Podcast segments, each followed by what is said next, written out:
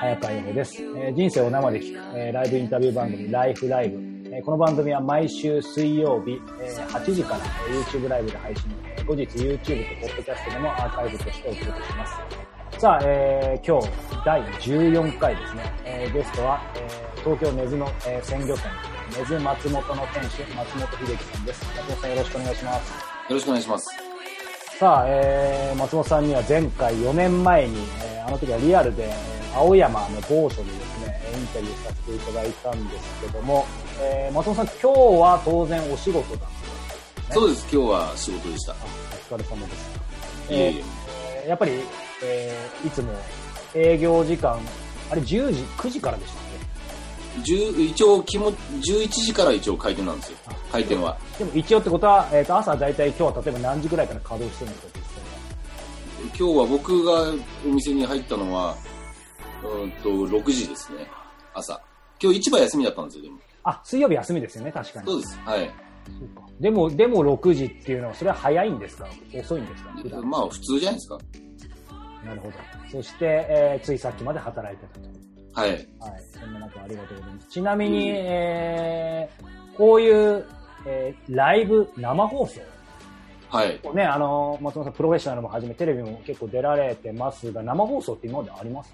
生放送、ラジオだけですね。あ、なるほど。もうちなみに、あの、この見た目からって言ったら怒られそうですけどね、あの、もう何にも動じなそうな松本さんですけど、こういう、えー放送、取材とかって緊張しないですよね？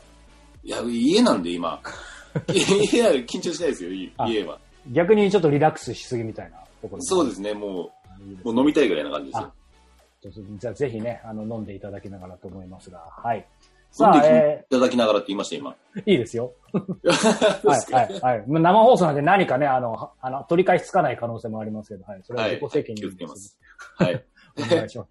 はい。ということで、えー前回ね、4年前にインタビューさせていただいて、今日いろいろお話伺うの楽しみにしていたんですけども、はい。えーえーまあ、4年前、えー僕インタビューさせていただいて、今でも思い出すのがですね、最初取材させていただく前に、やっぱり当たり前ですけど、ね、お店行って魚食べたいっていうのを先にうん思ったので、えーまだご挨拶もしたいのはお忍びでというかですね、えー行った時のやっぱりお店の、まあ、外装から内装、そしてこう、ね、松本さんが当時もおっしゃった、いわゆるあの魚が飾ってるショーケース、はい。舞台って言ってましたけど、うん。まあ、その、こう、美しさと、まあ、度肝抜かれたんですけど、あの時、確か、えー、4年前ですか、甘鯛の西京焼き、はい。目抜けの切り身、あと、アサリ、えーうんどれも絶品だったんですけど、うちはですね、家族みんな、あの、目指し？ああ、はい。紐の、目指しが大好きで、はい全部でね、あれ当時すみません、金額間違ってたらすみません、あれですけど、7000円ぐらい。うん。もうもうちょっとなんか買って7000円だったと思うんですけど、これね、あの見てる方、聞いてる方、根津松本をご存知であれば、まあ普通の金額だと思うんですけど、普通のね、あの感覚でいくと、ちょっとびっくりする金額じゃないですか。うん、そうですね。ただまあもうこれ食べた人ならね、誰しもが、あの、もうご存知の本当にもう、むしろ安い。もう安すぎるってぐらい本当に美味しくて、実は、あのね、ずっとあの後目指し、もう食べたくて食べたくて、いつもうちの家族からいつ次買ってきてくれるのって言われながらですね、ちょっとご無沙汰してしまったんですけど、はい。あのー実際、サイトで今ね、あの、オンラインでも、えっ、と、買えるんですよね。買えますよ。今、なんか、なんだっけ、ホームページ？はい。が、あの、うちの家内と、はい。うんと、村上淳って言って、はい。あのーリキッドって沖縄でやってる、はい。なんか、なんか酒屋さんをやってるんですよ。へーその彼と、うんと、写真は、伊藤哲也さんっはい。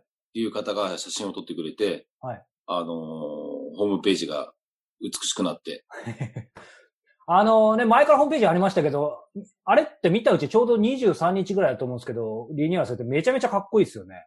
うん、かっこいいですね。まあ、前のホームページも良かったんですよ。はい僕はもう前のホームページも好きだったんですけど、はい。あのーなんか、いろいろな兼ね合いがあったのかよく 僕もわかんないですけども、まあ、あの、写真家の方を迎えて、はいあの、その村上淳っていうのが、まあ、作り直したんですけども、はい。いやまあ、家内も奔走して、まあ、やってました、はい一生懸命。そうなんですね。まあ前回もね、奥様の話もあったんで、後でその奥様の話なんかも、ね、あ奥様の話あの場にもいないってことで逆にね、あの、聞きやすいそうそう、今日、いないんですよ。はい。のかなとあるんですが、はい。あのーまずはですね、こう、やっはい。ぱり、ね、えー、根津松本、まあ、ご存知ない方もひょっとしたら いるかもということで、えー、もう本当に、まあ、基本的なところから話少し伺っていきたいんですけど、4年前に、えー、松本さん、魚屋は芸術だっていうふうにおっしゃってはい。で、その、ふと、ちょうど一昨日かな、そのリニューアルされたサイトを見たらですね、やはり魚屋芸術だっていう、はい、バーンって書いてあって、あ、やっぱり変わってないんだなっていう、まあいい意味でですけど、さすがブレてないんだなと思ったんですけど、まあ改めていきなりここから聞きますと、この魚屋芸術だっていうのは、まあどういうことなんでしょう、これ。あのー、僕が、あのー、基本的には、魚屋になるつもりはなかったんですよ。なかった？基本的に。なかった。うん、なかなかったんですよ。はい、あの、子供のうち魚屋じゃないですか、実家が。そうです、ね、魚屋なんですよ。そして僕が魚屋になるっていうことを自分で頭で思い描くことが一回もなかったんです。うん。して僕はあの、まあ変な話ですけども、役者になろうと思ってたんです。あの、かっこいい役者になるとかそういうんじゃないんですよ、僕の後生。はい。はい見てわかる通り、役、悪役とかそういうのは。かっこいいじゃないですか。いやいやいやいや、悪役とかになりたかったんですよ。はい。はい、で、あのー、まあ、芸術的なことを結構好んでて、うん、あの、そういうものに、なんつうんだろう。目が行ったりだとかそういうのしたんですけども、はい、ある日、うちの魚屋を、実家の父親がやってる魚屋を見て、はい、あのー、綺麗だなと思って、して、うちの父親が魚屋は芸術だぞって僕に言ったんですよ。うん、そっからハマっちゃったんですよ、僕。それは、でも、まあ今、すいません、わかりやすく説明していただきましたけど、ある意味、そのお父さんの本当に一言でシンプルになんか完全にスイッチ入ったのか、何か、何か、まあ、とはいえね、その、その時の何か光景、本当に、えー、ご実家でお父様とその、何かの魚を見てそうなのか、今まで全然気づかなかったけど、東大元暮らしじゃないですけど、ふとその何か、すべてのタイミングがあってそう感じたのか。うん、あの、僕が、あの、やっぱり結局は、役者になるとは言ったものの、仕事なんかないじゃないですか。はい、そしてあの、東京に出てきて、働いたのはやっぱり魚屋だったんですよ、鮮魚店で。うんうん、そして鮮魚店を見て、やっぱりやってるといろんなお魚屋さんを見たりだとか、そういうことが多いじゃないですか。はい、多くなるというか。はい、そしてある日、実家に帰った時に、あの、実家の魚屋の綺麗さに気づいたんですよ。うんうん、うわ、すごいなーって思って、その時に父親がポソッと魚屋は芸術だぞと僕に言ったんです。その綺麗さっていうのは、もうちょっと詳しく言うとどういうことなんでしょう？あの、魚屋の並べる、並べ方、色彩感覚というか、うん、あの、整然としながらも色合いがすごくいいだとか、そして、要所要所に緑が入る。うん、あの、葉っぱだとかそういうので。で、魚市の発泡スチロールでバンバンバンバン並べたりだとか、はい、あの、プラスチックの皿に魚を並べて、あのー、なんていうのかな、一盛りいくらだとか、はい、あとはパックにして、ラップして、あの、一パックいくらだとか、そういう売り方じゃないですか。はい。それが、あの、うちの父親の並べ方はちょっと違ってて、うん、なんていうのかな、竹かごに入れて売ってたりだとか、はい、そういう、まあ、ちょっとしたことなんだけども、それがなんかす,、ごく美しく感じて。うん、うん、うん。うん。いちいちそこに緑が入れて入ってたりだとか、その竹かごの中に。うんうんうん、で、お刺身の盛り合わせも、他で見るよりは綺麗だったりだとか、うんうん、そういうことにやっぱり惹かれたのかもしれない。ぐーっと惹かれちゃったんですよね。それは当然今までも多分無意識ではもうずっと見てたわけですよね、実家に。そうですね、無意識で見てました。うん、でも全く気づかなかった。気づかなかったですね。でも、何なんでしょう？今、そのお話があって、そのお父様がそうだったからっていうことですけど、そのお父様自体のそういう、なんだろうな、まあ美的センスというか、感覚のバックグラウンドみたいなものって、なんか振り返ると考えられるものあるんですか？やっぱりあの、丸の魚、小魚、うんと、一匹魚並べるときの、あの、色の配列だとかそういうのはやっぱり父親に似てるのかなと思いますね。へそれはなんかじゃあもう、当たりますけど何かね、読んで学ぶとか聞いてもらうというやっぱり見て。そうですね、見てですやっぱり。うん見ててやっぱりもう基本的にはまああんなもん感覚ですから。うん、で、僕が綺麗だと思ってやってたとしても、お客さんが綺麗だと思うのかどうかもわかんないし。はい、はいで、あの、雑誌とかで、あの、綺麗に魚が写ってるやつとかあるじゃないですか。はいはいはい。僕が綺麗だと思うことがあんまりないっていうのもありますし。へだから僕の中では僕が並べたのがやっぱ綺麗ですよ。じゃあ、そうか。そのショーケースをね、えー、はい、今も、その、えー、お店のショーケース、前回、えー、とても、ちょっと、ね、若い衆がちょっといじってたりしたら、あんま正直いじらせたくないとか自分でいじりたいって言ってましたけど、その後どうですか？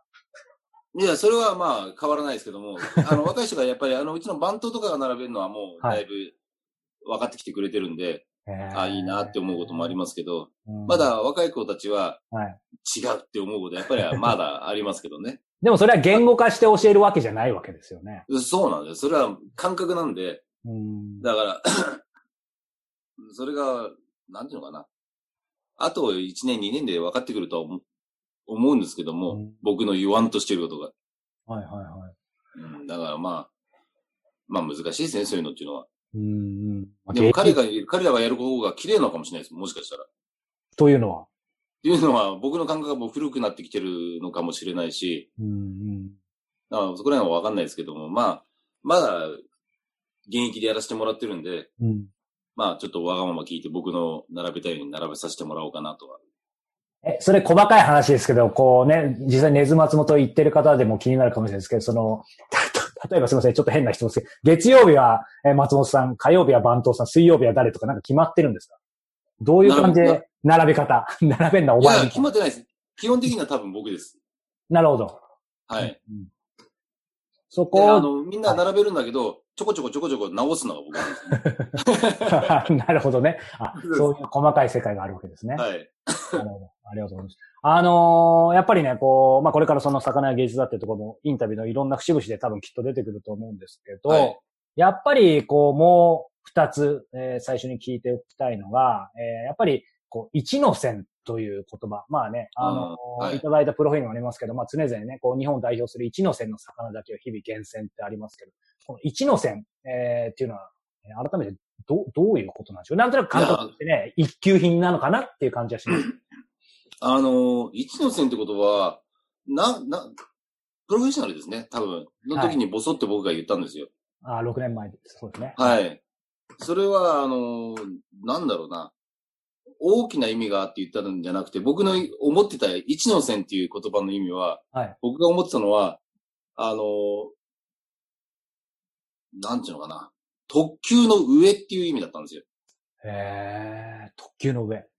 あの、よく特上のアジだよとか、うん、特上のサンマだよとか、よくあるじゃないですか。うん、特上じゃダメなんですよ。もっと上なんです。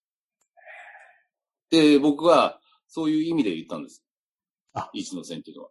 え、そういう、すみません、勉強不足で恐縮ですけど、その一の線って言葉自体がなんか業界であるというより松本さんが作った言葉みたいな。作った言葉っていうか、まあ、ボソって言った言葉がなんか、あの、ちょっと、世の中に出ちゃったっていうだけの話で。うんうんうんうん。じゃあ、その、特急っていう魚だけでも普通の僕らからするとね、滅多に出てこないというか、本当になんか1%みたいな感じですけど、もっと上ってことですね。そうですね。もう本当にもう、まあそう、1%ぐらいの話ですよ。あ、そうか、逆に1の線。はい。はい。そのぐらいの話です。うん、だから100本に1本とかそんなぐらいの話のものを狙ってるっていう感じです。すごいなそうか。その1の線を、まあ常に妥協せずに厳選してっていうところなんですよね。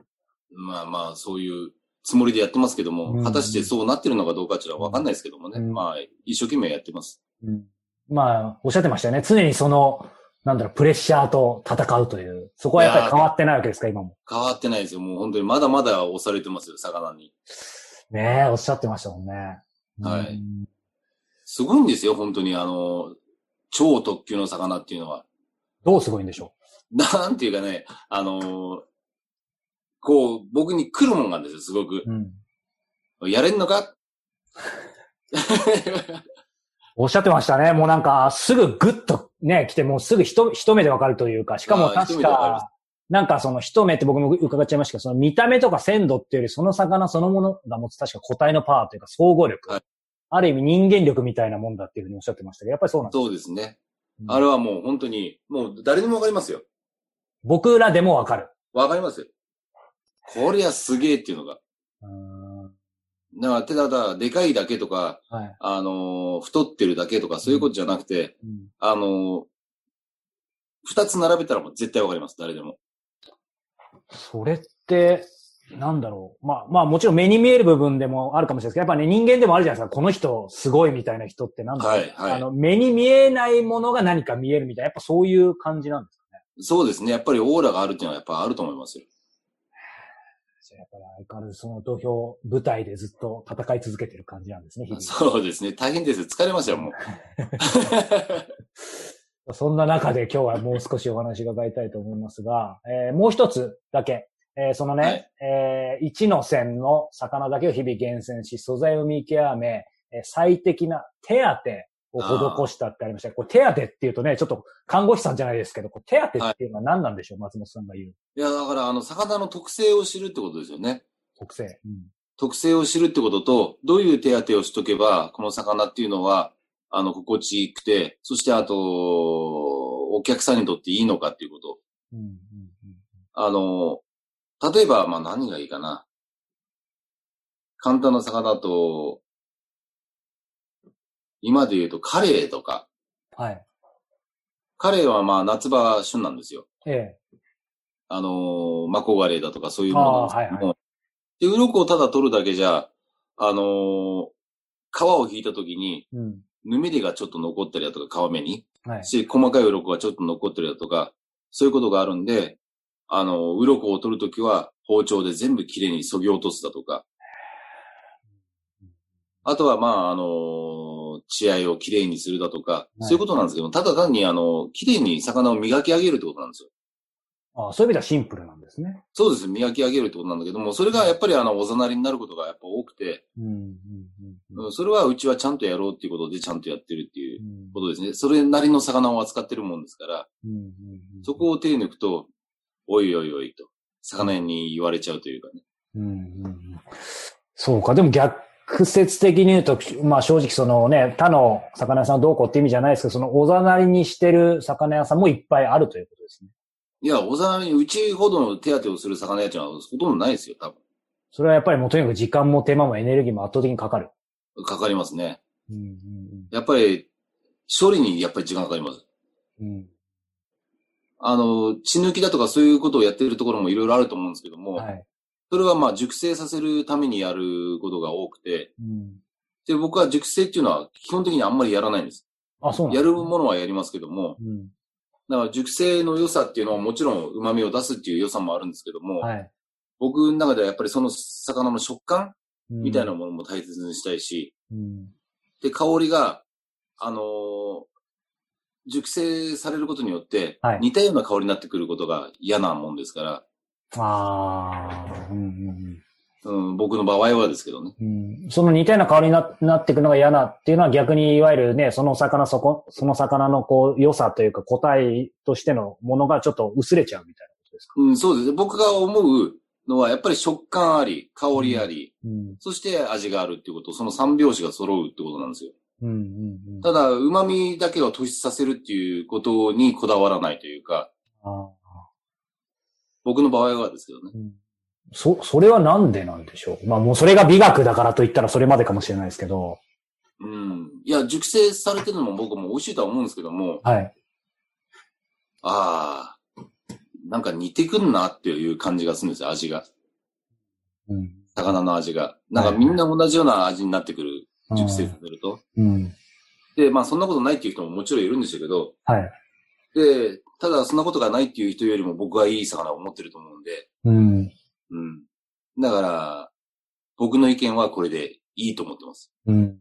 今ね、そのいい魚っていうところでもありましたけど、こう、改めてこのリニューアルしたサイトにもズバッと書いてあって、ああ、なんか痺れたですね。ご利用時のお願い。えー、当店では納得のいく魚のみご提供しております。えー、仕入れや仕込みの状況により納得のいく魚がない場合には発送することができず、えー、お時間をいただくことがあります。えー、誠に勝手ながら美味しいお魚をお届けするためのこだわりをご理解いただき、ご了承いただいた上でご注文くださいとなったんですけど、えー、改めてこの納得のいく魚っていうのは、まあ今ね、お答えもいただいたのかなと思いますけど、改めてどんな魚なんでしょうね？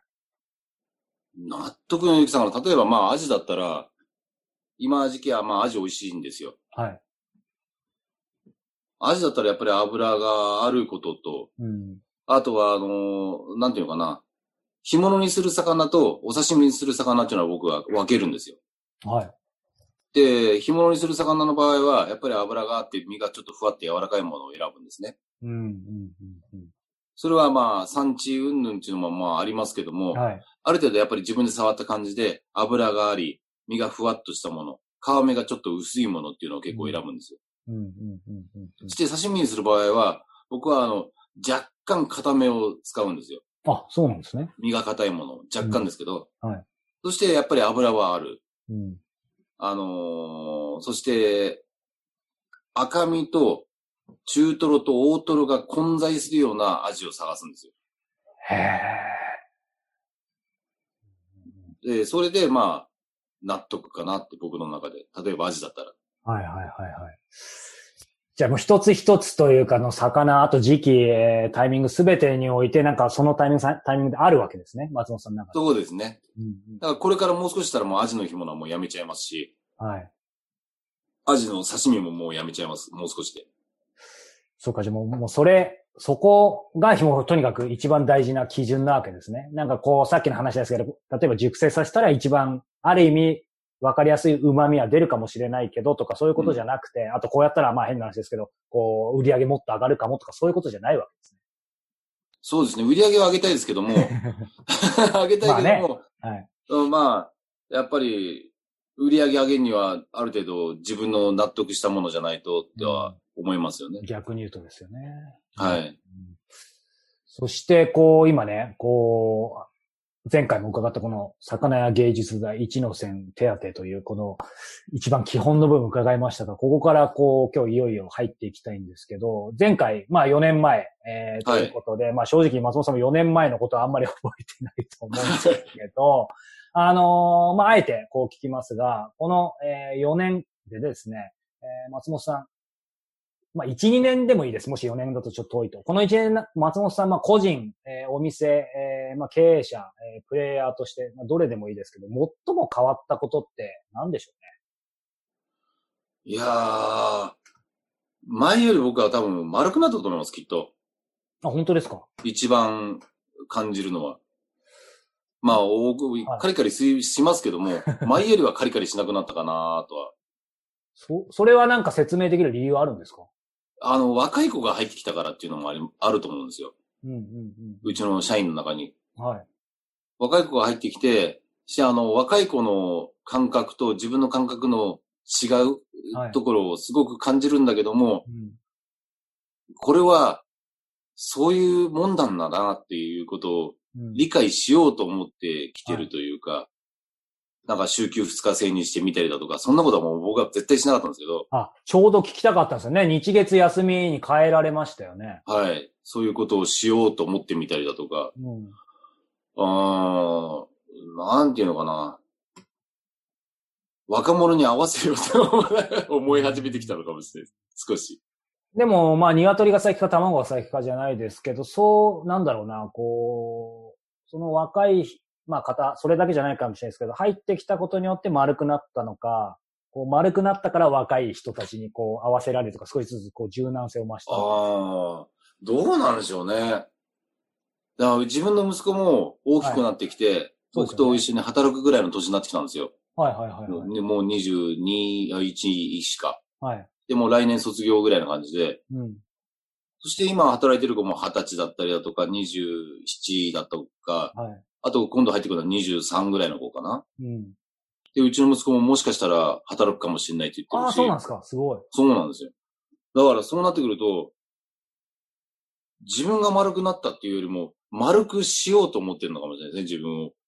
ああ。だからもう僕のあの昭和の突っ走る感覚だと、多分、ダメなんだろうなっていうのは、うん、あの、若い子育てるにしても、うん、だからまあ昔はもう人を蹴ったりだとかそういうことも普通でしたけど、はい、もうそんなこともないじゃないですか。うん。うん。だからまあ時代は変わってきてるのかなと思いながら、それを受け入れなきゃなって思いながら丸くなってきてるのかもしれないです。自分がやっぱり。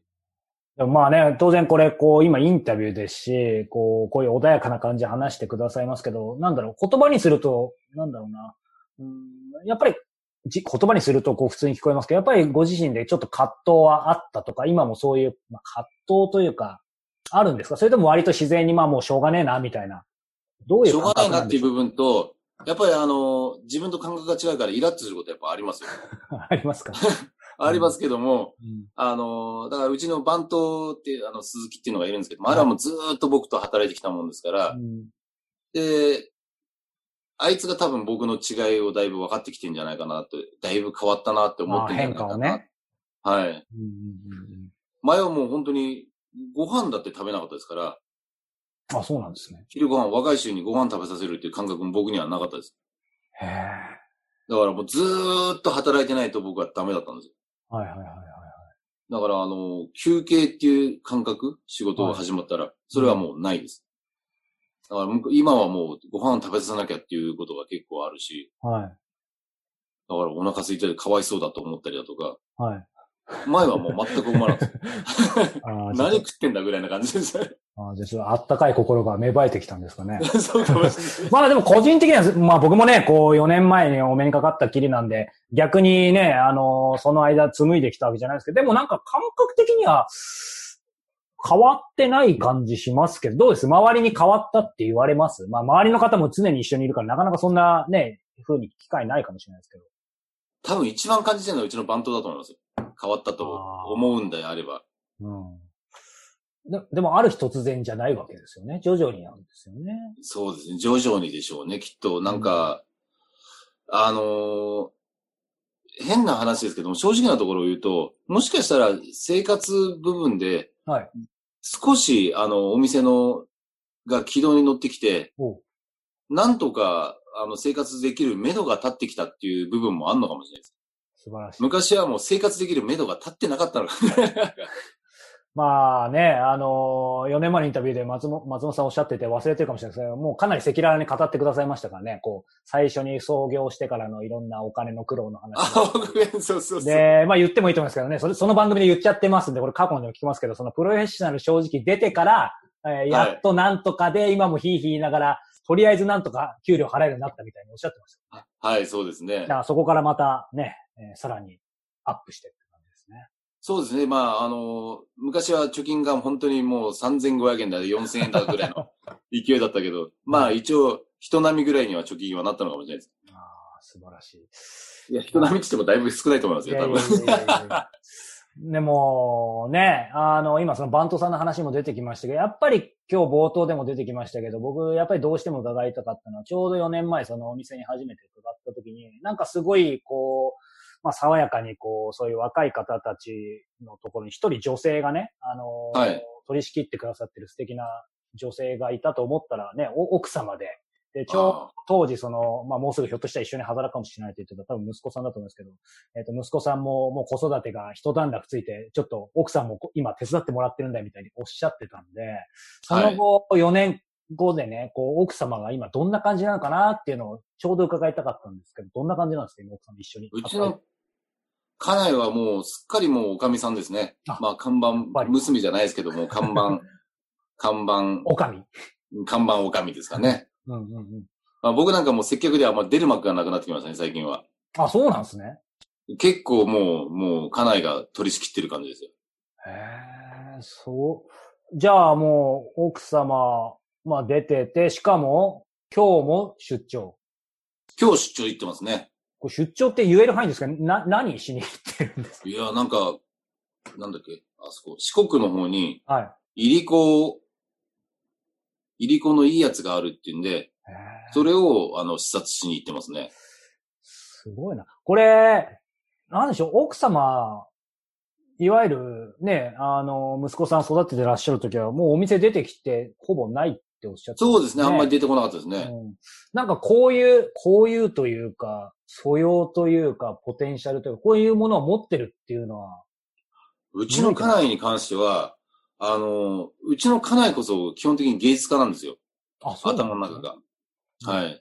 そしてあの、うちのあの、店のデザインも家内ですし。あ、そうなんですね。そう、そうなんですよ。もう、あの、なんか、お店に来たらわかると思うんですけど、うん、絵とかも飾ってあったりだとか、で、家内はまあ、本当に芸術家肌で、うん、本当は魚屋をやってるんじゃなくて、家で、あの、字を書いたりだとか、あの、自分の創作活動をしたいタイプなんですよ。そうなんですね。そうなんですけども、まあ、今は一生懸命やってくれて、うん、やるとなったらまあ一生懸命やってくれるタイプで、うん、まあ性格がちょっと男ですからね。男の中の男です そ。そんなこと言っちゃっていいんですかこれ見てるかもしれないですよ、四国。うん、もう寝てるかもしれない。もう寝てますよ。これ、でもそう、前回ね、まあ今その奥様の話もありましたけど、まああの、まあ、比べてしまって恐縮ですけど、私も今、松本さんちょうど開業されて、ちょうど14年目ぐらいに入って、はい、書かれてますけど、僕も今11年目で、やっぱり、こう、いわゆるプレイヤーと経営者、えー、その両方、はい、やっぱり葛藤が僕自身なんですけど、松本さんも4年前当時すごいあると。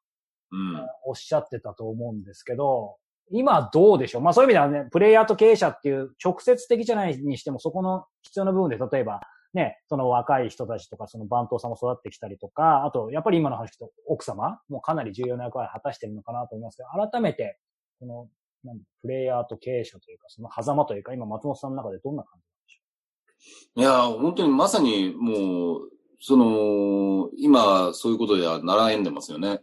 うん、で、社員が増えてきて、あの、経営者としても僕はしっかりしていかなきゃなっていう気持ちもありますし、うん、ただ僕がやりたいことっていうのは、まあ、お客様のためを思ってなんですけども、結局なんか、旗から見たら道楽に近いようなことをやってるみたいな商売じゃないですか。道楽というのは？道楽っていうのは、まあそういう魚っていうのは、本当に、なんていうのかな。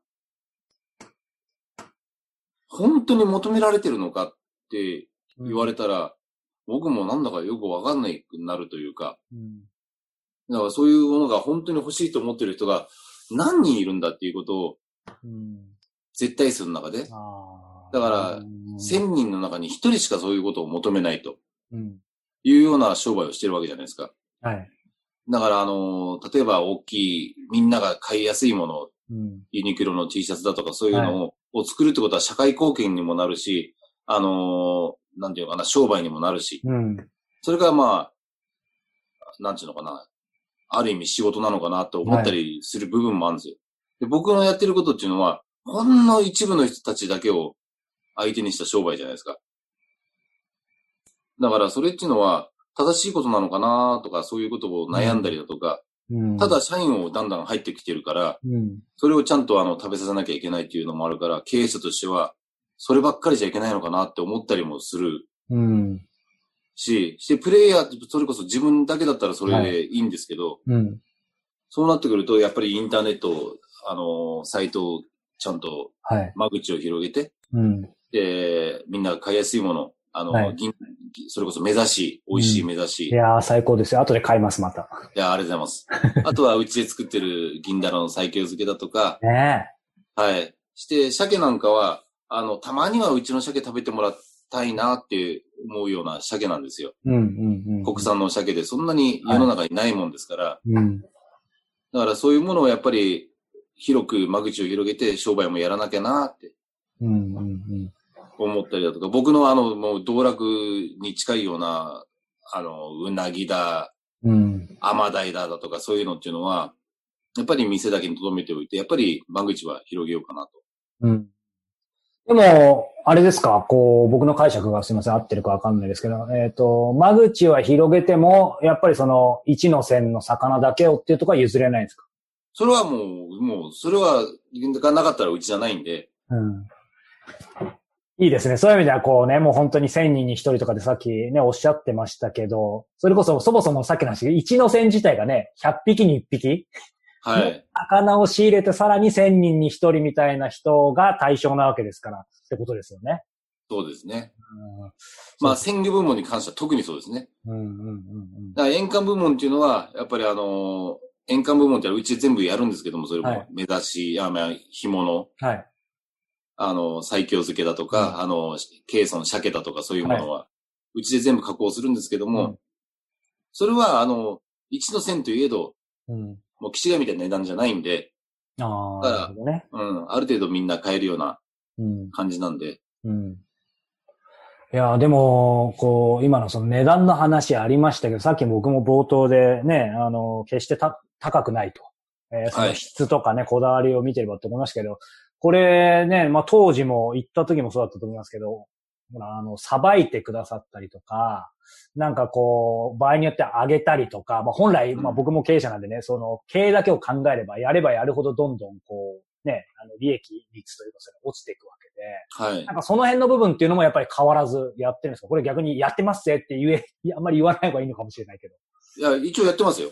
うん、あのー、うちの家内がじゃんじゃん取るんですよ、その注文を。そうなんですね。もうすぐ言うんですよ。焼きますとか、揚げます。あなんか奥さんも言ってくれそうですね。そうそうそう、すぐ言うんですよ。うんうんうん、また言ってると思いながら。いや、だから、なんか、ね、別にそれがあるから値段がこう、高額ってわけじゃないと思いますけど、なんだろう。ああいうのをやっぱり店で一回でも、まあ僕もね、実際伺ったのは一回ですけど、行くと、やっぱ、まあ応援したいってもおこがましいですけど、なりますよね。いや、まあ、そう言ってくれるとありがたいんですけども、うん、まあでも結局のところは、お客さんは揚げないし、焼かないし、煮ないし、うん、まあまあ、そうなんですよ。うん、実際問題。そしたらまあ、うちでやるしかないんですよね。や、なんかそこがすごいなと思うんですけど、これちなみにちょっと順番前後しちゃいましたけど、今、松本さん実際、まあね、その、奥様はかなり前に出てくれてるんでってありましたけど、とはいえ、お店には毎日いるというか、立ってるというか。はい、いますよ。はい、お刺身は僕が、9割僕がやるんで、だからやっぱりお刺身部門、お刺身ってまあ大切じゃないですか。はい。あの、ななんていうのかな。お客さんの、なんちゅうの、信頼感みたいな。僕が切ってた方がやっぱりお客さんも信頼すると思うんで。はい。してお刺身切るのも僕も好きだし、あの、美しく盛れるし。うん、まあ、趣味の世界です、刺身も。うんあちょうど今コメントいただいてますね、えー、全く魚に素人です。そこまで手当てされたお魚食べてみたいですし、お話を聞いていて胸が熱くなります。えー、そこまでこだわってされてる姿がかっこいいなと感動ですという声もいただいてますね。いや、そんな、そんな大それたもんじゃないです。ちなみに今なんか飲んでましたけど、まさか。水です。あ、びっくり。まあこれ突っ込んだ方がいいかなと思って。はいまあ、いつでもどうぞという。はい、えー、さっきね、ちょっとインターネットの話も出てきましたけど、こう、オンラインというか、やっぱりこう、この1、2年で変わったことっていう話にもありましたけど、まあここはやっぱりまあどうしても聞いておきたいですけど、やっぱりこのコロナコロナっていう言葉をもうみんな嫌かもしれませんが、このコロナでなんか変わっていますか、はい、コロナの時は、あの、うちの店は忙しかったんですよ。忙しかった？はい。うちの、あれ、さ、食料品販売店じゃないですか、うちは。そうか。はい、そう、飲食店じゃないんで、うん、だからデパートも休んだじゃないですか。そうですね。はい。だから、うちはもう大変忙しい思いをして、そしてあとは市場の方も、はい、あの、魚が、お寿司屋さんもみんなやらないもんですから、魚が余っちゃうんだよね。市場大変でし、だったみたいですね。大変でしたよ、あの市場は、あの時は。うん、あの、飲食店、飲食店って言ってましたけど、はい、まあ、市場は本当に大変だったと思います、きっと。うんうんうんうん、で、あの、まあなんか声を上げた人もいるんだと思うんですけども、はい、市場は結構ダバーって耐えてたんですよ。あんまり市場のことをどうこうってテレビでもやらなかったじゃないですか。ないですね。はい。で、まあ、漁師ももちろん大変なんだけども、はい、漁師は取ったら、やっぱり市場に出すんですよ。はい。でも市場も買ってやんなきゃ、かわいそうだっていうことで、やっぱり買うんですよね。そうなると、まあ、市場の方が損して売るっていう形を取るっていうことが多かったと思うんですよ。僕もなんかの記事見たら、やっぱりそれこそ、だからね、仲卸の方たちとかもね、その4月5月からと、もう 2, 2割とかってね、えー、前年かなんかの。はい。死活問題ですよね。はい。で、まあ皆さんなんとかやってますけども、うん、あの時は本当に大変だったみたいで、うん、で僕はある程度、あの、魚を買わなきゃっていう気持ちがあって、はい。まあ、安かった部分もあったんだけど、うん、変わらない部分もたくさんあって、はい、ある僕にはやっぱり高く出すのかな。そこら辺はよくわかんないですけども、うん、まあ、とりあえず、ある程度引き受けて、一生懸命売ってたんですけども、うん、で、やっぱり、お客さんは来るんですけども、やっぱり利益を出せないんですよね。あの、なるべく魚を吐け、吐かなきゃダメだったんで、あの頃は。うんうん。だからまあ、不利多売になっていったっていうのが、そういうのもあって、あとは、お寿司屋さんはいはいはい。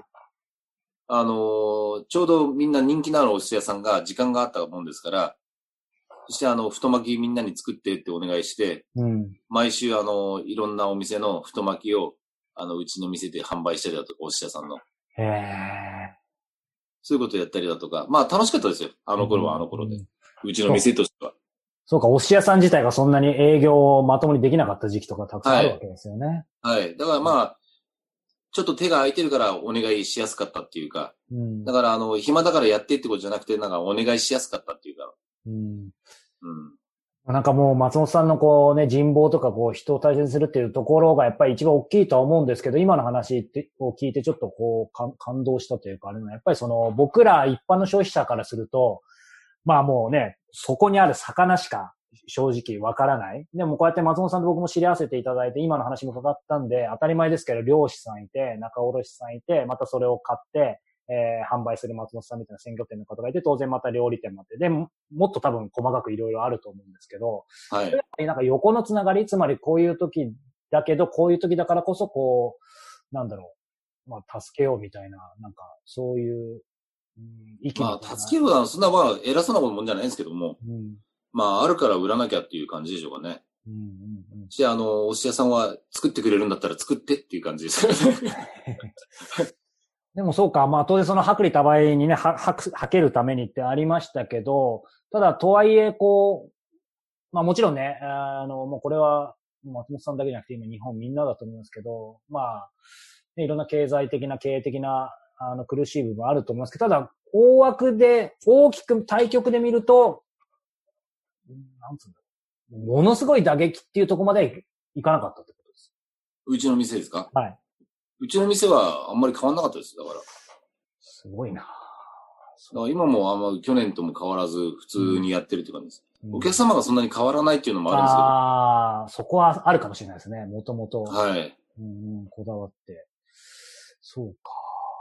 これ今、ちょっと、あ、ごめんなさい。なんか今言われようとして。いえいえ、どうぞどうぞ。はいあのー、前回ね、そう、ちょうど、はい、えー、今、築地から豊洲に移って2年、もうすぐ2年だと思うんですけど、はい、その当時、4年前に伺った時は、そのつまり松本さんとして影響は何か今後ありそうかっていう時に、多分そんなに、まあ、ないんじゃないかっていうふうにおっしゃってたと思うんですけど、まあ、このコロナの件は置いておいて、実際どうですか？豊洲に移ったことによって松本さんがこう仕入れる、えー、魚の質量とか、まあ、何か変わったものってあるんですか？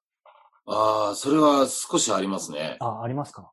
はい。豊洲は本当に、まあ、行くのはまあめんどくさいですけども、入るの、入ってから歩きやすいし、はい、まあ、中は今涼しいし、うん、だからまあそういう意味ではいいんですけども、なんていうのかな。あの、雑多感の中から魚を見つける。はい。あの、豊、築地の。築地のような、はい。はい。して、あの、やっぱり、スペース的には築地の方が広かったんだと思うんですよね、きっと。ああ、そうなんですね。中に入ってみるとそう感じるんですけども、うん、どうなのかわかんないですけど、店の間口がみんな狭くなっちゃって、うん、まあ、変わらないとこもあるんですけども、狭くなっちゃったとこもあって、はい、そういうとこっていうのはもう、魚を選ぶときにもう、ちょっとすいません、ちょっとすいませんっていう感じで、あの、箱を取ったりだとか、そういうことしなきゃダメなんで、はいうん、やりづらいっちゃやりづらいですよね。うんうんうん、もう僕はもう箱をいろんないっぱい開けてやるのが僕のやり方なんで、はいうん、それがやりづらくなったのがもう非常に困ってますよね。あそうなんですね。はい。狭くなったっていうのがもう僕には。あなるほど。ただ、こう、そうか。いわゆる、まあまあでもそれは逆に結構今ね、さらっとおっしゃいましたけど、松本さんにとっては結構ストレスだし、確かに小さくない変化なのかなとは思うんですけど、実際、はい、なんだろう、入ってくる魚の質量っていうのは別に、まあそういう意味では変わらない。いや、変わらないですけども、あの、基本的には多分変わらないんで、あの、お客さんもそんなに変わってないと思いますし、変わらないとは思うんですけど、絶対的にあの、気候が良くないのかな今、あの、海水温が高いだとか。ああ、はい、はい、基本的に魚が少ないかもしれないです。あこ、今年はってことですか？今年は少ない、うん、少ない感じがしますね。いい魚が少ないですよ。うん。そうすると、こう、当然1の線の魚の絶対的な量も少なくなる。少ないですね。じゃああったとしてももう、メンタも飛び出るぐらい高いだとか。はい。いや、ほんと、びっくりしますよ。え、それってももちろん、もちろんケースバイケースだけど、すごい素人が聞いて分かりやすい差はどのくらい違うんでしょう？だから、例えばなんだろうな。さっき出たカレー。あはい。カレーって今僕、明石のカレーをよく使うんですけども。はい。刺身にするカレーが、うん、このぐらいですよ。はい。こんなもん。はい。これで、5万とか。まあ、あ、マジってすみません、言っちゃいましたけど、本当です 本当ですよ、笑っちゃいますその、その、その手大丈夫ですか？これズームで見るとじ、なんかちっちゃく見えるけど、実際なんか1メートルとかじゃないですよね。どのくらい？いやいや、じゃないです。30セこんなもんですよ。5万 ?5 万とかです。いや、それはもう僕が扱ってるちょっと頭おかしいカレーですけども。いや、でも、ね。それでもちょっとね。それ、それだからげ、原価というか、ですよね。原価、うん、原価はもうちょっと気持ちやすいですけども、いや、まあそんなもんですよ。それが、こう、通常時ならどのくらいなんですか？通常時、去年、去年はもうちょっと安かったかな。で、それでも3万ぐらいでしょうかね。まあまあ、でもね。うん。で、あの、今、それこそあの、はい、いわゆる普通で一般で売ってるマコガレーのお刺身のこんなもんだと、はい、1万円しないですよね。ああ。だからまあ、それは普通が。はい。まあ、まあ、まあ、そんだけ違うってことですね。そう、それだけ美味しさは違いますけど、うん、ちょっとねーって思いながら。そうか。でも、あれですよね。ん？だ、だからといってそうか。でも松本さんも赤字にはできないけど、とはいえ、ね、例えば去年同じものが、うん、3万円で買ったものは今年5万円とかだと、それをまたお店でこう、売るときにいろいろ悩みますよね。まあ、絶対的にもちろん落とせない部分ありますけど、利益はい、利益取らなきゃいけないけど、でも。うん、まあまあ、あのー、まあなんとかしてますよ。今のそのなんとかしてますには経営したことある人だったらなんか分かるような、こういろんな含みがありますよね。やっぱり盛り合わせに入れ込んで、うん、してあのー、なんでしょう。プール計算ですよね。トータルでね。はい。うん、あっちで、あの、そんこっちで儲けるだとか、そういう感じで、なんとか調整するって感じですよね。うん、これまあ結局トータルなんとかなってんじゃないのっていう感じです。うん、その辺、考えないようにして。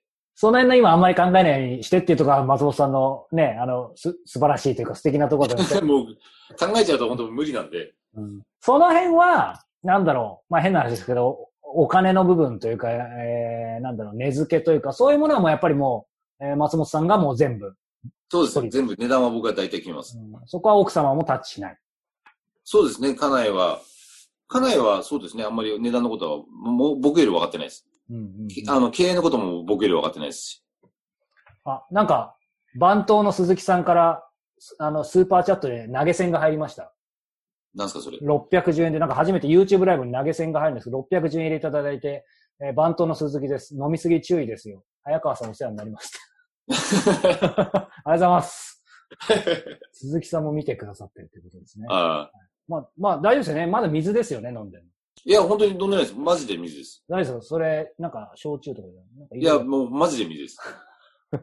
じゃあ、明日鈴木さんに確認してもらいましょう。はい。僕も何の話してるかちょっと忘れちゃいま、あ、そうですよね。そう、だからその魚、その根付けっていうか、うん、だから、ね、そこはまあ、究極的には本当はもうさっきの道楽っておっしゃってましたけど、まあ考えないわけにはいかないですけど、あんまり考えるのも楽しい作業ではないですよね。そうですね。まあ、お金のことはやっぱり嫌ですよね。でもまあ、例えば、まあ、ウニを6万円で買ってきましたと。うん、ウニ1箱。そういうのもあるんですよ。へ、えはてさてどうしようっていうのはまあまあありますけども、毎回毎回。それをどう、どう、どうやるか。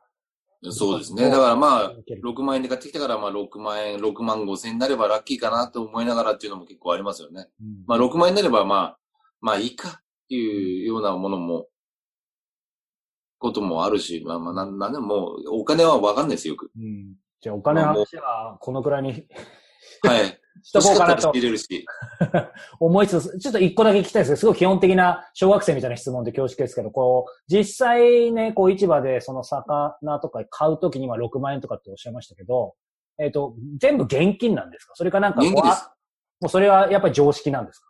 いや、そんなことないと思います。僕は、まあ、ちっちゃい店なんで、現金ですけど、うん、大きいお店はやっぱり、あの、小切手とかそういうんじゃないですか。ああ、ってことですね。うん。あなるほど。あのー、まあ、今ね、お金のちょっとダイレクトな話はさておいてですけど、やっぱりさっきの職人と経営者のところ戻ってきて、こう、松本さん、覚えてらっしゃるかな？こう、これまあ、バントも見てるんで、あの、聞いていいのかわかんないですけど、まあ、過去におっしゃってるんで問題ないと思いますけど、やっぱりこう、その時もね、こう、なんだろう、まあ、社社員の方もいるし、やっぱり彼の生活もあるからって。はい、ただ正直本当にこう、将来的には、あの、本当に一戸建てみたいなところで、小さく、自分で全部ね、はい、あの、話覚えてるんですけど、手で、えー、全部さばいて、えー、奥さんと二人で、うん、まあだからある意味職人とかプレイヤーの方に、いつか行きたいっておっしゃってると思うんですけど、そこはどうなんでしょう、はい、それは変わってないです、全然。やっぱり変わってない。はい。ただまあ今若い子、また、バントは多分あれ独立するみたいなこと言ってるんですよ。バントの鈴木さん。バントの鈴木さん。わかんないですよ、本当はどうか。はい、コメントください、違うか。はい。まあ、それはまあ、わかんないですけども、はい、まあ僕はちょっと、あの、止めたい気持ちはあるんですけども、娘もいるし、はい、まあもうちょっと、うちにいた方がいいんじゃないのって僕は思いますけど、うん、まあでも、まあ独立したいんだったら、まあしょうがないですけどもね、そうなったら。はい、うん、で、まあ番頭の鈴木はまあとりあえずまあ置いといて、はい、で、あの、もっと若い子が入ってきてるんで、うん、それの生活もあるから、して、あとうちの息子がもしも入ってくる。はい。そうなってくると、あの、こじんまり夫婦で二人っていうのは、まあ難しいかなっていうのは思いますけども、うん、ただ、基本的には、あの、そういうイメージですよね。うん、うん、うん。その、あの、若い衆の子たちも、魚屋だけの商売じゃなくて、うちの店が、はい、例えば、あの、食料品店でもいいじゃないですか。まあ、スパゲッティの麺売ってたりだとか、うん、あの、なんだ、ベーコン売ってたりだとか。はい。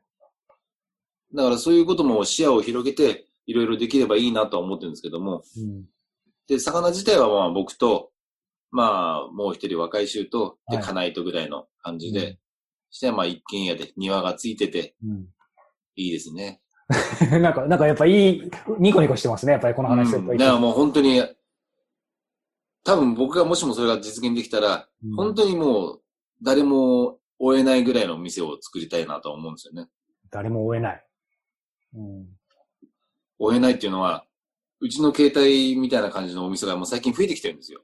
あ、そうなんですね。そう、そうなんですよ。だからまあ、それはありがたい話なんですけども、うちのこういうスタイルをちょっとでも、はい、あの、いいなって思ってくれて、うん、そういうふうな感じに近づけてくれてやってくれてるのは、はい、嬉しいことです。うん、ただまあ、僕がまだ思ってるのは、もうちょっと、なんていうのかな、先というか、はい、まあ、芸術の世界じゃないですか。うん、芸術、魚屋は芸術だの話の続きじゃないですけども、うん、それはもうトータルでやっぱり思うことなんで、うん、店作りから、はい、まあ、なんていうの、失礼もそうですよね。うん、陳列の方法もそうですけど、はい、もう誰も追えないぐらいのものは作りたいですよね。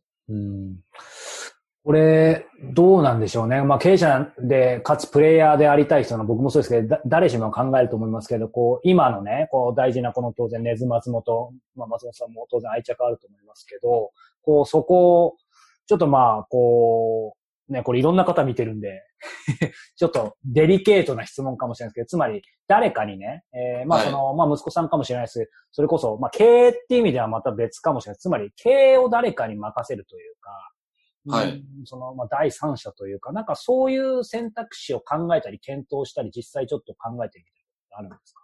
あ、もう僕の経営者なんかやりたくないですから。同じか違うか。息子が入ってきてそういうのやりたいんだったらもう全然すぐ、もう明日からでも譲りたいです。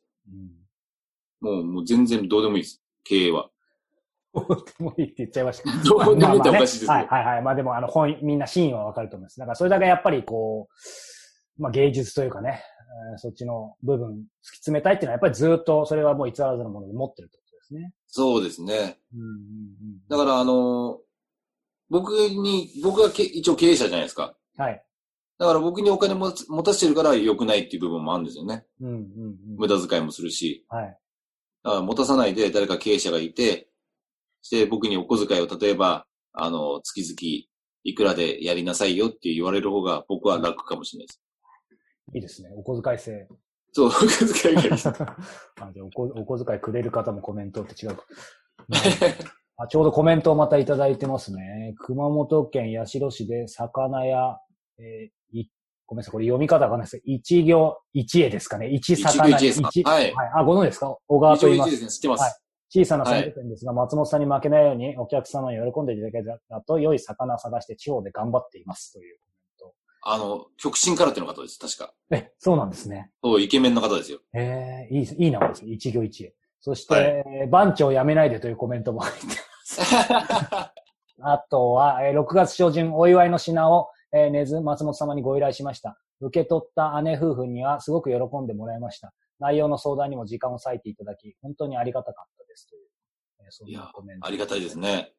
そしてですね、最初に質問いただいてました。これちょっと一個質問です。はい、最近鮮魚店さんでも、えー、熟成された魚を扱うところが増えてきたように思いますが、えー、根津松本さんでも熟成された魚を扱っていますか？まさに。また、熟成魚熟成魚についてどのように捉えられていますか、はい、私は流通を経て劣化するのではなく、旨味が増すのであれば革命的だなと感じています。まあ、さっきちょっとあった話とリンクします。はい。はい。旨味の件。はい。ご意見をお聞かせ熟成する魚もあります、僕も。うんうんうんうん。あの、ものによっては。はい。で、あの、ほとんどやらないですけども、僕が熟成させるのは、あの、や、あの、この前やったのが、笛台。はい。笛台っていうのがあって、やら、あ、やらなかったんですよ。うん、これは熟成した方がいいなって思ったっていうのが笛台。はい。して、あとは白川甘鯛。うん。は熟成させますね、少し。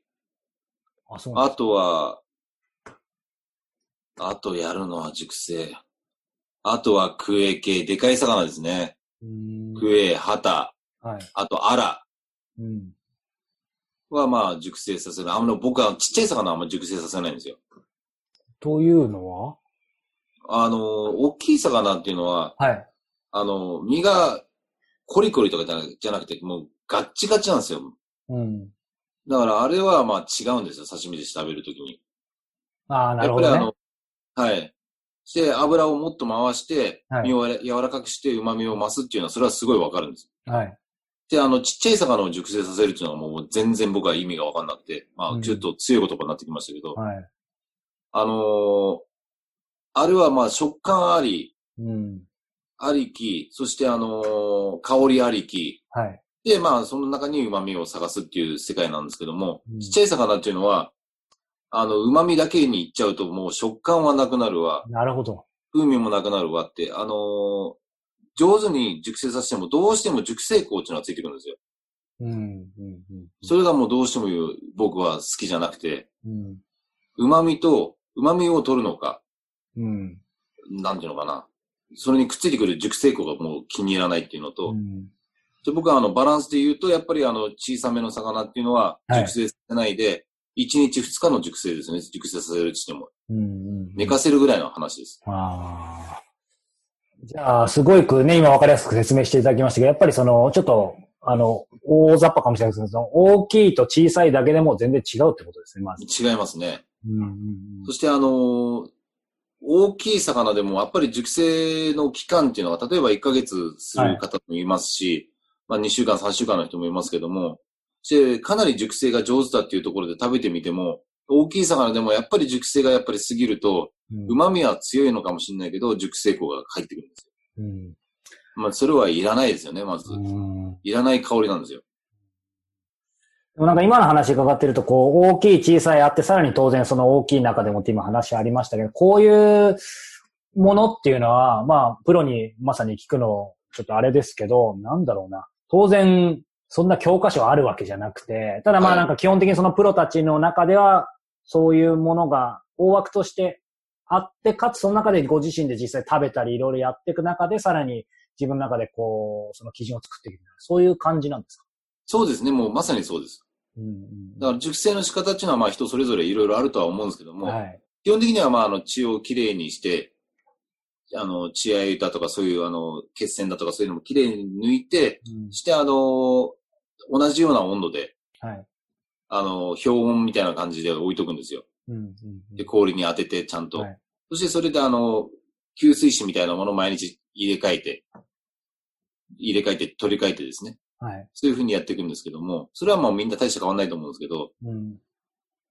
だからまあでも、あんまり好きじゃないですね。うん。これ、でも、なんでしょう。やっぱ熟成っていうと、ちょっと今魚の話でしたけど、やっぱりね、牛とか、いろいろ、はい、まあ最近というかそういう熟成、うん、まあブームって言っていいのかわかんないですが、はい、あると思うんですけど、これ、はい、魚も、すみません、僕が全く疎いんであれですけど、そういうなんかちょっと流れがあるんですかそれかもともと熟成って結構普通だよみたいな話なのかうん、いやでもね、そういう流れができたっていうのはありますね。うんうん、で、僕あの、熟成といえば、寿司の木村さんっていう人が有名なんですよ。あの、ニコ玉でやってる。はい。木村さんっていう方が有名で、うん、で実は僕、木村さんのお寿司をまだ食べたことがないんですよ。だから、熟成の第一人者の、彼の寿司をまだ食べてないから、あまり大きなことは言えないんですけども、でも熟成されてるいろんな、まあ僕が食べてるところはもう相当なところで、あの、うん、食事はさせてもらってるんですよ、あの、はい、勉強がてら。はい。で、まあその中でも熟成する人はやっぱり何人かいて、うん、まあ気に入る時もあるけども、あんまり大体気に入らないですね。うん。まあでもそうですよね。本当に行って食べるのが、まあ本当に文字通り勉強ですよね、だから。はい。自分でやってる部分でも、ここまでだなっていう、やっぱりラインは決めてます。そうか。熟成にしても。うん。うん、もうダメだっていうのが。うん、その線、線をやっぱり決めるのは大事ですよね。うん、そこを超えていって、また何か新しい発見があるのかもしれないですけども。うん、いや、それでもしも無駄にしたらと思うと僕はもう恐ろしくてできないですね。え、すごい抽象的な質問で恐縮ですけど、その線があるじゃないですか。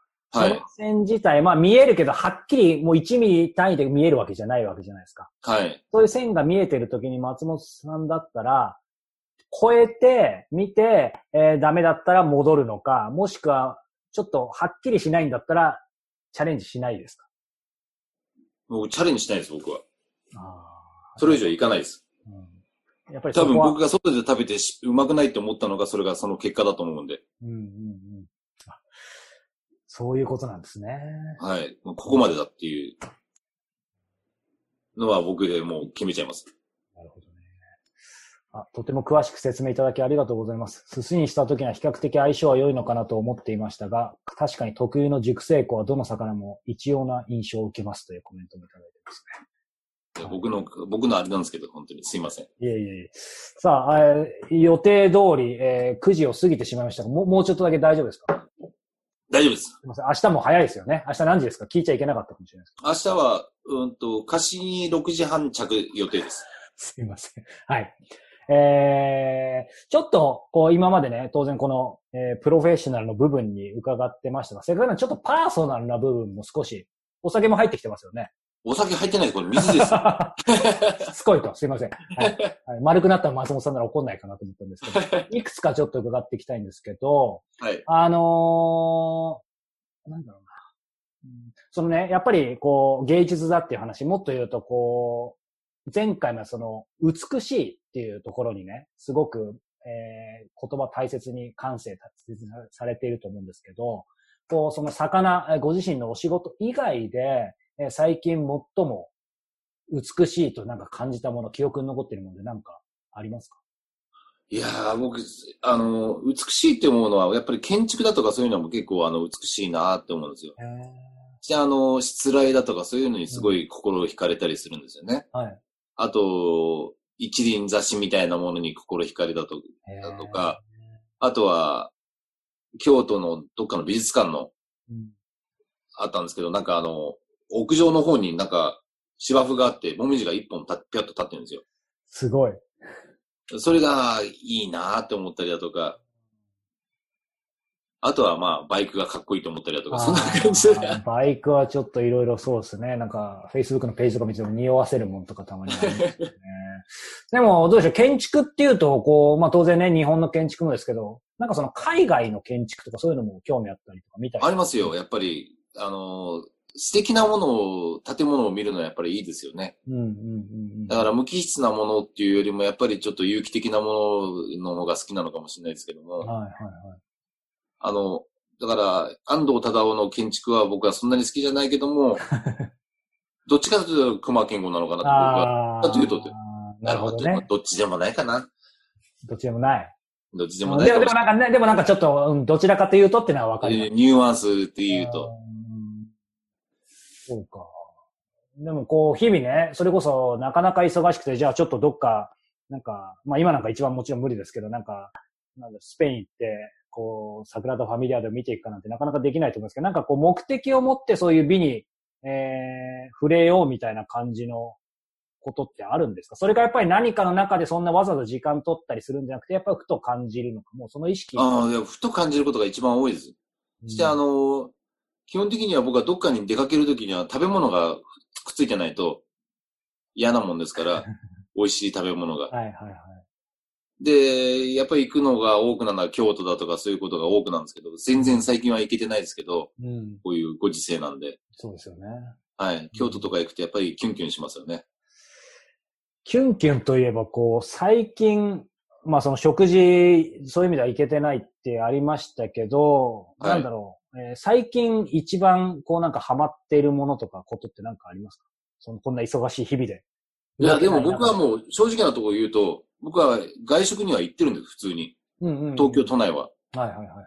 都内はもう、じゃんじゃん行ってます。どんなジャンル行ってるんですか？まあお寿司とかも行ってるだろうけど。お寿司も行きますし、日本料理も行きますし、洋食みたいなもん行きますし、でもお寿司、天ぷら系が多いんでしょうかね。和食がやっぱ多いですかね。うんうん。なんかイタリアンとか食べたりはしないんですか？しますします。大好きです。うんえー、チーズ嫌いですけどね。イタリアン行ってチーズ抜きって言いますよ。ちょっとめんどくさいですね。違うか。めんどくさいです。これちなみに、こう、まあ、それ特定の名前挙げられないでしょうけど、せっかくなんで、こう、まあ、もしなんか、松本さんがこう、まあ、ここのお店いいよとか、なんか、あります？ああ、ありますよ、それはいっぱい。あの、お寿司屋さんは、僕が好きなのは、この前行った杉田さんはやっぱり美味しかったですね。杉田さん？まあ、有名ですよ。あれは。本当ですか？すいません、僕は知らない。はい、東京？あ、東京です。はい、はい。多分、まあ、かなり有名ですね。すいません、すぐ調べます。怒られそう。はい。次、あの、いつもあの、歌詞には赤いジャンパー着てるんですよ。へえ。赤い水星って呼んでます、僕。杉田さん。杉田さんはまあ有名で、あとはまあ、はい、お寿司屋さん。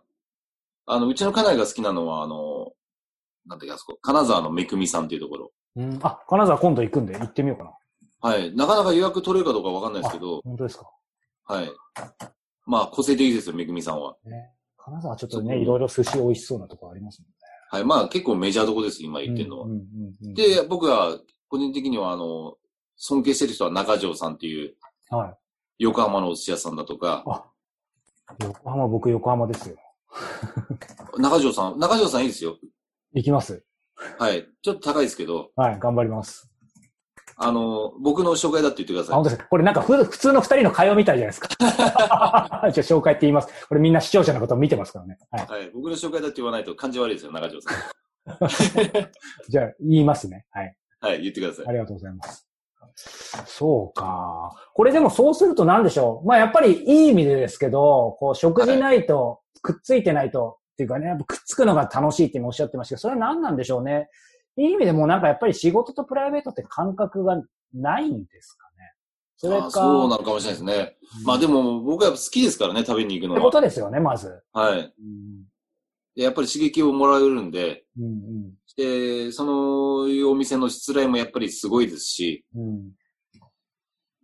うん、これ、た、あ、ごめんなさい。食べに行く今ね、お店、まあその3つのお店はすごく有名で挙げてくださいましたけど、まあ、そういう、なんだろう、これぞっていう感じじゃなくても、ふとどっか入ったりするんですか？なんか松本さんのことだからもうやっぱりえりすぐって言ってるイメージがあるんですけど。いやいや、普通に入りますよ、どこでも。いきなり入ることもあるんですか？あります、あります。でもまあ、そうですね、はい、ありますね。そ、それでなんかこの店、なんか変な話ですけど、こう、なんだろう、絶対外さない秘訣みたいなそういうのないんですか？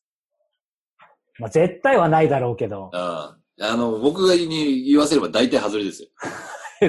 あダメじゃないそこの目利きはダメですか？そう、全然ダメです。大体外れですもん。分かってて入ってます。え、それはなんでですか？うん。うん。では、外れですよ。分かってて入るっていうのはもう、もう探すのめんどくさいから。うん。だから、あのき、まあ、ある程度綺麗だなと思ったりだとか、はい。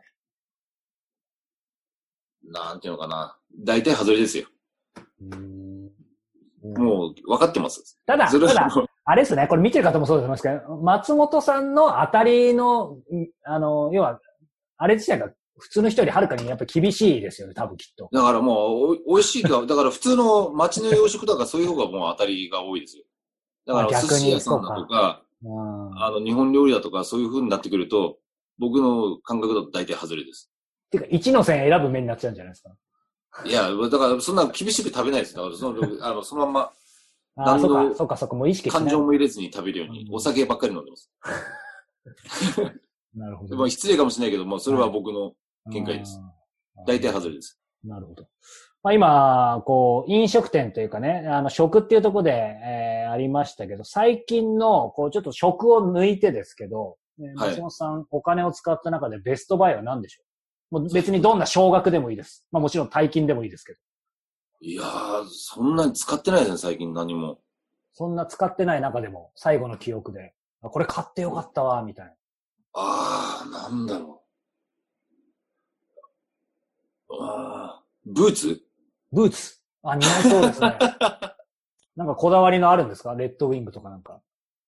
僕はあれ、メイドイン GM ジャパンっていうブランドがあるんですよ。GM ジャパンだから日本か。そうなんですよ。はい。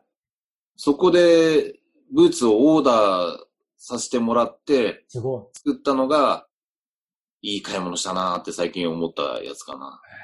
へそう、そこでオーダーするのは初めて。オーダーは2回目ですかね。でもオーダーさせてもらえないんですそこ。え？そうなの？また誰か紹介じゃないとさせてもらえない？紹介っていうよりも、なん、なんていうのかな。なん、なんていうか、愛が強くないとオーダーしてもらえないんでしょうかね。そのブーツ愛が。へそれはなんか面接があるんですか？面接ではないけど、なんかまあ、うまいこと僕はしてもらえたっていう。多分ほとんどの人はしてもらえないと思います。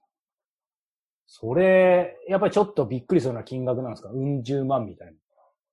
その、ブ、その、うん、しましたね、結構。すごい。でも、ブーツはまあまあ。もうそれ大満足なんですね。大満足です。あと、財布とかもまあ。はい。ああ、そう。見ます？財布。見見る見る。見ます。はい。ちょっと待ってください。はい。はい、皆さんも見たいですね、きっと。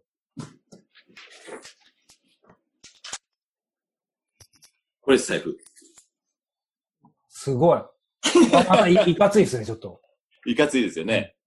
え、それはそのそのお店？これはまた違うんです。これはあの、ウルフズヘッドって知らないですか？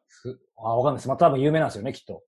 まあ、ある、あんまり有名じゃないです。その人たちの中では有名みたいな。その人たちの中では有名。その人、はい。えー、え、それはオーダーじゃないんですね？これはオーダーです。あ、それもオーダーですね。はい。これはもう気違いの世界ですよ。あ、そうなんですね。その、その財布の中に入ってる金額より財布の方が高い。あ全然高いですね。もう言えないです、これも値段を。奥様は値段知ってますか？なんとなく感づいてます。感じてるけど、まあ、な、なん触れ、触れられないようにしてるって感じ。そうですね。あの、これ、ここら辺のジャンルはあんまりもう何にも言わないです。ああ、でもなんかちょっと今の二つで松本さんのこう、なんか垣間見えていいですね。なんか全然お金使ってませんよって言ってますけど、こう使うときは、やっぱりもうこのこだわってるのにガツンと使うみたいな。うん、だからあとはもう、それぐらいです。あとはもう食事代だけです。僕は、あとはほとんど使わないです。そうか。まあでも変な話、食事代もそれなりにかかりますよね。だから食事代はもうかかかかります。かかりますよね。思いっきりかかります。でも完全に投資、ね、投資ですよね。自己投資だよな。そうですね。やっぱり刺激が欲しいんで僕も。うんうんうん、あのー、これをこう使うかっていうのを。うん、だから、やっぱり行きたいですね。食事には。うんうんうん。これ刺激ってありましたけど、こう、そういう意味で何でしょう。うんその業界の外、まあ今そういう意味では、えっ、ー、と、その、ちょっと僕なりの定義をさせてもらいますけど、えっ、ー、と、まあ魚というか、お寿司、もっと言うと飲食、そういう業界以外、えー、はい、業界多業種で、松本さん自身の仕事にすごい、うん、影響とか刺激を与えるものとか、もしくは人っていますか？ああ、人的には、あのー、それこそウルフスヘッドの人ですね。三北拓司さんって言うんですけど、はい。その人の考え方的にはもう本当に影響を受けます。えー、半端じゃないですよ、その人は。ちょっと一言では言えないかもしれないですけど、どんな考え方半端ないんでしょう？あの、その人は一言で言うともう半端ないです。すべてが？なん、なんて言うんでしょうかね。変わってますよ。偏屈です。それは褒め褒めてますよね、きっと。褒め言葉。いやいや、褒めてます、褒めてます。あの、自分の仕事に誇りを持ってて、そしてあの、一切の妥協をしないっていう人ですね。で、あの、インターネットで販売もしないし、接客も自分自身以外はしないっていう。すごい。で、お店入るときも、多分一人ずつじゃないと入れてくれないのかな。それは3密を考えてとかそういうことじゃなくてですね。もともとなんですよね。もともとです。初めて行く人は多分緊張しちゃっても何も買えないと思います、多分。へまた、またその、その人の作るものだからっていうのもありますし、その人自体がいいからみんなファンみたいになるっていうのもやっぱあるんですか？うん、それも両方じゃないでしょうかね。うんうんうんうん。もう酔っ払うと大変ですけどね。あ、もうやっぱそういう仲なんですね。まあ仲っていうかまあ、大変だなと思いました。まあでもこんなことで松本さんに怒られそうですけど、丸くなったということなんで、あの、ビビりながら聞きますけど、その、松本さんが、こう、偏屈だっていうことは、まあ、よっぽど変わってる人なんですよね。あの、別に松本さんが偏屈って意味じゃないですよ。いや、でも僕も、でも、あの、いや、み、その、三木田さんは、まあ、偏屈なのかなとは思いますね。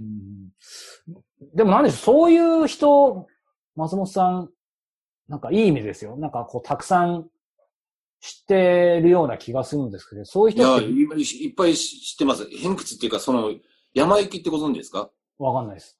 あの、マグロ屋さんの、はい。あの、山口北川社長っていう人がいるんですよ。はい。マグロキングですよ、世界の。へえ。あの方もすごいですよ。そうなんですね。うん、あの方は本当にもうマグロ、一日にどんだどんだけマグロ食べるんだろうってぐらいマグロ食べる あ。まずそこですか。はい。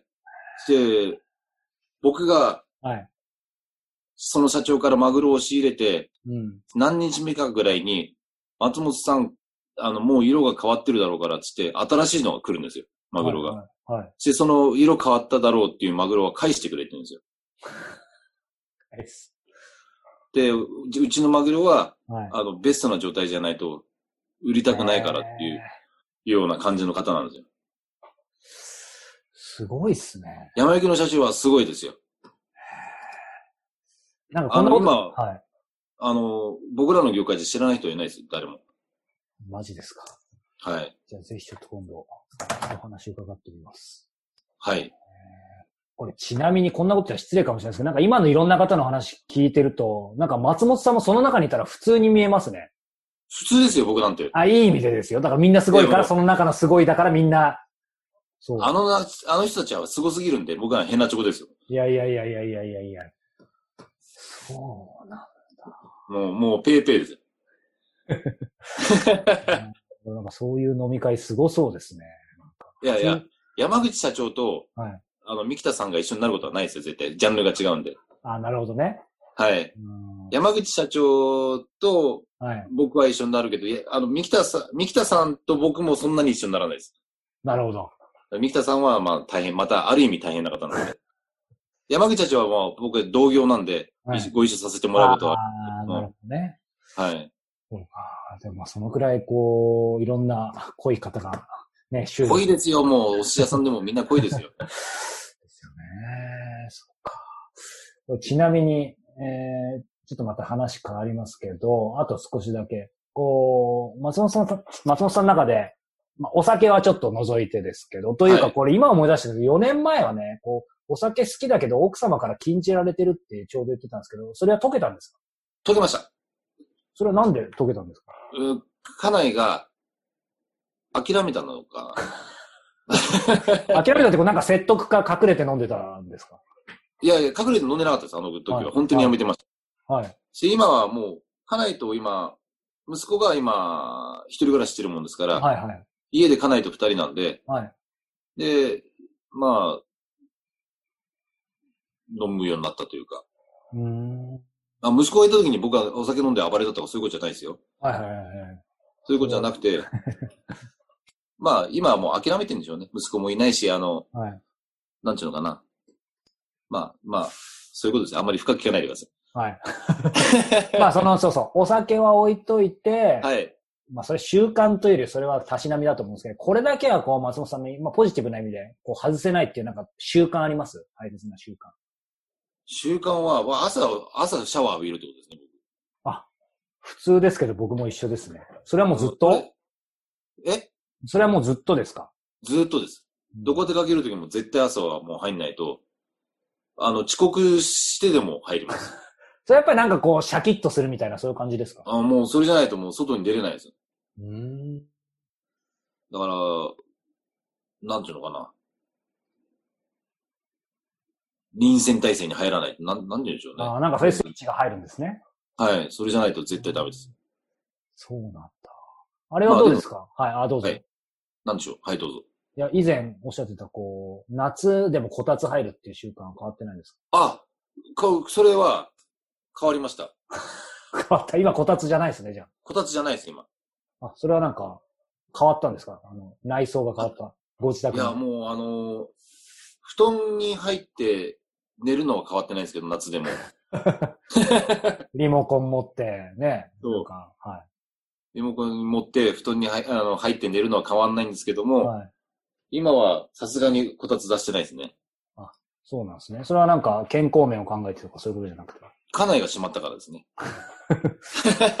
これでも、こう、いい意味で、こう、松本さんね、のろけてるつもりは全然ないんでしょうけど、やっぱり、こう、前回も今回も常にこう、奥様が出てきてね。まあ、それはいろいろ苦しい時にもいろいろ、ね、奥様がいてやっぱ助けられた、支えになったっていうのがあって、頭上がんないっていうふうにおっしゃってましたけど、なんでしょう、こう、ずっと、もう僕一切ね、あの一切と今日松本さんと話すの、そういう意味では2回目、3回目で4年ぶりですけど、なんか、奥様とこう、ずっと仲睦まじく、まあいろいろ喧嘩とかすることはあある、あったでしょうけど、なんかそういうふうに続いてる感じがするんではい、なんかその秘訣ってあるんですか？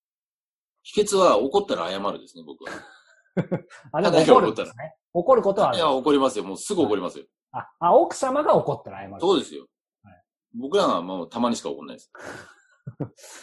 あでもそれは秘訣かもしれないですね、本当に。そうです、もう必ず謝ります。どんなに、えー、自分がひょっとしたら悪くないと思ったとしても。はい。多分ひょっとしたら、で、大体でも多分僕が悪いんですよ、きっと。偉いですね。うん。そこは、やっぱりすぐ謝るのが。すぐ謝ります。なんかすぐ謝って反省してないんじゃないのみたいなことにはならないと。でも謝ります。やっぱりそこでそうか、と、反省してるじゃないかよってそこでまた言っちゃうとあれだからやっぱりひたすら謝る、ね、そうですね。謝ります。ありがとうございます。さあ、あと少しだけ。えー、はい。今のこう、これはどう解釈していただいてもいいですけど、松本さんにとって、こう、守るべきものと捨てるべきものをそれぞれ挙げるとしても何でしょう？守るべきものっていうのは、いや、もう、普通に考えて、今の、働いてる子たちと、うん、あのー、うちの、まあ、家内、もう本当に、目の前にあるものしか思うつかなかったです。守るべきものっていうのは。うんうんうんあんまり考えたことなかったですけども、うん、まあ、家内だったり、うちの番頭だったり、社員だったり、で、うちの息子だったり、それは息子が入ってくるかもしれない。要するに店自体を守らなきゃっていうことでしょうかね。うん、守るべきものっていうのは。でもいいですね。こう、やっぱり若いね、方たち言うときに、まあ、いつもうちの子っていうから、なんかもう、そういう感覚なんでしょうね。まあ、息子みたいなもんですからね、それも。うん、じゃあ息子たくさんいますね。そう、息子たくさんなんですよ。そうか。じゃあ捨てるべきもの、あげるとしたら。捨てるべきものっていうのは、僕の意固地な部分でしょうかね。ああ、意固地な部分。意固地ですね。意固地なところと、自分のあの、本当に、せっかちな性格と、本当に、カットする性格っていうのは本当に捨てたいですよね。うんうんうん、すぐカットするところがあるんで、丸、丸くなったというと、やっぱりピャッとなるんで。はい。そっか。意固地なとこって、例えば何です？だからその明らかに分かってる部分で。明らかに分かってる部分で、あのー、なんていうのかな。これじゃなきゃダメだっていう魚でもあるじゃないですか。はい。例えば、あのー、ぶっちゃけたところ、大して変わんない部分があるんですよ。このトップだって思われるやつと。はい。で、値段がもうガクンと安くなるんだけど、これ大して変わんねえだろうと。あ自分でも分かってるんですよ。うん。でも、この、こっちに行っちゃう自分が、いるのは本当にね、もう、どどうにかしなきゃダメだなと思ってます。今の話聞くとね、まあ、そこが松本さんだし、めちゃめちゃかっこいいし、ファンはそうこうだって思うけど、確かに松本さんとしては、ちょっと悩ましいところはやっぱありますか？ぶっちゃけ大して変わんないんですよ。多分、あの、普通の人じゃわかんないですよね、だから。僕でも、あの、おろしたら、わかんない。本当変わんねえ。変わんねえって思うと思うんですよ。うん。で、まあ、こっち行っちゃうじゃないですか。うん。うん、それもどうにかしたいなとは思ってますけど、それはもう融通聞かせようというのは。うん。それそっち行っちゃうときに当然なんか心の中のもう一人の松本秀樹が聞こえ、聞こえるわけですよね。そっち行けとか行くなとか。いや、多分もう褒めてくれると思いますよ。もう、もう一人の松本秀樹は。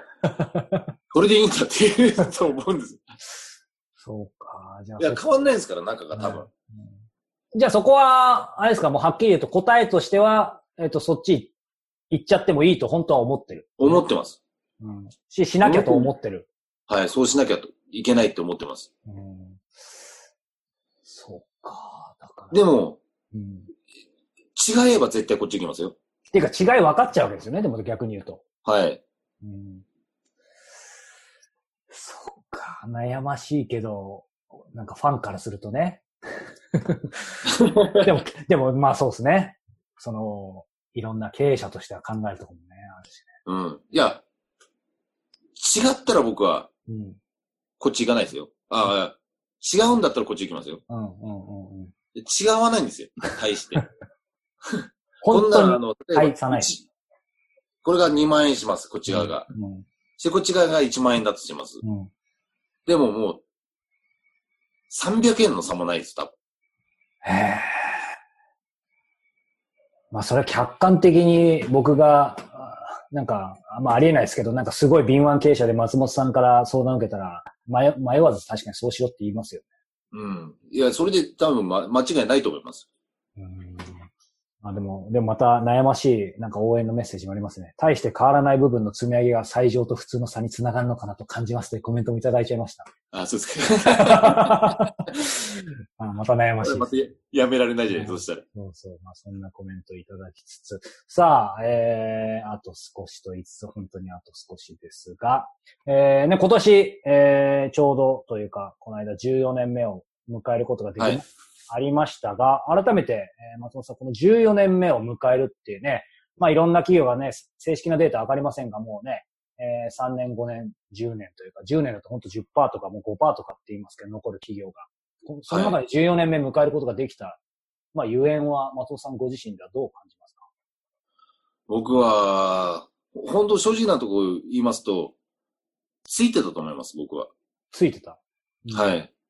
で、僕はこうやって好きなことをやらせて、させてもらってて、して、あのー、こうやって、インタビューも受けさせてもらってて、魚屋の世界では僕は本当に注目されたと思うんですよ。うん、だから、ポットですよ、僕なんて14年前。だから何のつてもない、あのー、魚屋です。ななんていうかな、二代目でもないし、うん、して全く縁もゆかりもない東京の根津で始めたわけですから、はい、それがまあこういうふうにあの、テレビにも出させてもらったりだとか、この YouTube に出させてもらったりだとか、まあ、ついてたなーって思います。だから自分がやりたいようにやらせてもらえたのが、こういうみんながこうやってこういうふうに持ち上げてくれたおかげで、やらせてもらえたのかなっていうのは感じてます。うん、でもこう、それこそご自身だとなかなか難しいと思うんですけど、判断がそのね、ついてる人、ついてない人って、やっぱ運のいい人、悪い人っていると思うんですよ。運をつかめる人、つかめない人。うん、自分で自分をなかなか判断難しいかもしれないですけど、なんかそういう境目、逆に言うと、なぜつ、好きを掴んでこれたかなっていうのを、なんか思い当たる節は一個でもないですか？いや、僕は多分、正直なところ言いますと、うん、あの、綺麗事でも何でもなくて、多分、うちの家内と息子と番頭が良かったんじゃないかなと思ってるんですよ。鈴木さん。で、鈴木さん。うん、多分、そうなんじゃないかなって僕は正直なところ冷静に分析するとそうなんですよ。で、僕自身っていうのは本当に好き勝手やってただけなんで、うん、その周りがまあそれを許してくれたっていうのもあったし、うん、で、それをあの盛り立ててくれたのが多分その、あの息子だったり、嫁だったり、うん、あの鈴木だったりだったと思うんですよ。だから僕一人じゃまあとりあえずできなかったんで、そのわがままな商売みたいなものは。だから多分そうなんじゃないかなって思ってます。なんでしょう、その周囲のね、一番近しい人たち、まあ、ついてきてくれた、支えてきてくれたって、まあ、それが、今ありましたけど、そう考えるとなんだろう。でもその人たちが周囲にいてくれた、いてくれるっていうのは当然松本さんあってこそだと思うんで、うん、なんか普段そんなね、理屈つけて考えないでしょうけど、でもなんか、その人たちに対してこれだけは、まあ、してこなかったとか、してきた、みたいなことがもし、なんかあれば、一個でも。ああ。まあ、感謝してきたっていう感じでしょうかね、僕は、ただ単に。別に自分が何を彼らにしたとかいうのはあんまりないとは思うんですけども、ただ、いつも感謝はしてます。よくやってくれてるっていうか、まあ、ありがたいなとは思ってるというか。それはこう、言葉とか行動に出したりするんですか？あんまりしないですね。いいですね。でもこの、この YouTube でこうやって間接的に伝わると思いますけどね。あもう見てないですよ、多分もう。いやいやいやいやいや。ちょうどまた別の方からも、14周年おめでとう。京都より愛を込めて、バイ、ハセ。ああ。いっぱい愛さ、あ、本当ですか？愛されてます、ねえー、そっか。あのー、僕なんか多分あれですよ、本当に。ただわがまま、わがままのお山の大将ですもん。いやいやいやいやまあ、まあ、仮に毎日そうだとしてもね、それで14年お山の大将で居続けられるっていうのは、あの、立派な 才能だと思いますけど。でも今なんでしょう、こう、今のね、周りの人の話出てきましたけど、うん、なんかやっぱり松本さんって言うとブレないイメージすごいありますけど、でも前回お話伺った時もやっぱりいろんなプレッシャーとかね、こう、一切、こう、強気な感じですけど、やっぱり恐怖とかないのかって聞いた時もいろいろ怖いこと、怖かったこともたくさんあるっていうふうにおっしゃってましたけど、何かこう、今でも当然ね、こう、決断しなきゃいけないことって日々あると思うんですよ。はい。えー、多くないかもしれない。少なくないかもしれないけど、その決断に迷った時ってこう、どうします？つまり、ケースバイケースだと思いますけど、何か指針にしてる考え方があるかとか、えー、この人に相談するとか。僕はもう、あのー、そんなに考えないんですよ、いつも。考えない。怖いなって思っても、うん、あの、ファーストイシュこれいいなと思ったらもうそれで言っちゃうんで。ああ、もうその最初のインプレッションというか、インスピレーションというか。はい、もう、それ、そのまんまです。うんうんうん、はい、これって思っていくっていう感じ。魚の仕入れは大体そうですね。して、さっきも話しましたけど、もう少し冷静になるよっていうのはありますけども。うん、で、これだと思ったらこれで、して、あのー、今考えてるのは、あのー、それは真面目に考えてるんですけども、店舗を探すっていうことは一生懸命やってて。店舗それこそ庭付きのあのー、あはいはい。作るってことだけは、それはまずだけは慎重にやろうと思ってるんですけども、周りの意見も聞いて、はい。場所とかもやっぱり相談乗ってもらおうとは思ってますけど、うんうんうんうん、なるべく寝ずにいたいんですよね。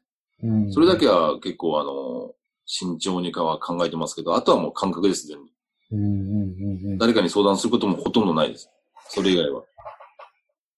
それでどうでしょうまあ、それこそ、ね、何でも当たり外れって二分にはできないこともあると思いますけど、でも振り返ってみると、何でしょう。まあ、それでちょっと外すこともないわけじゃないわけですよね。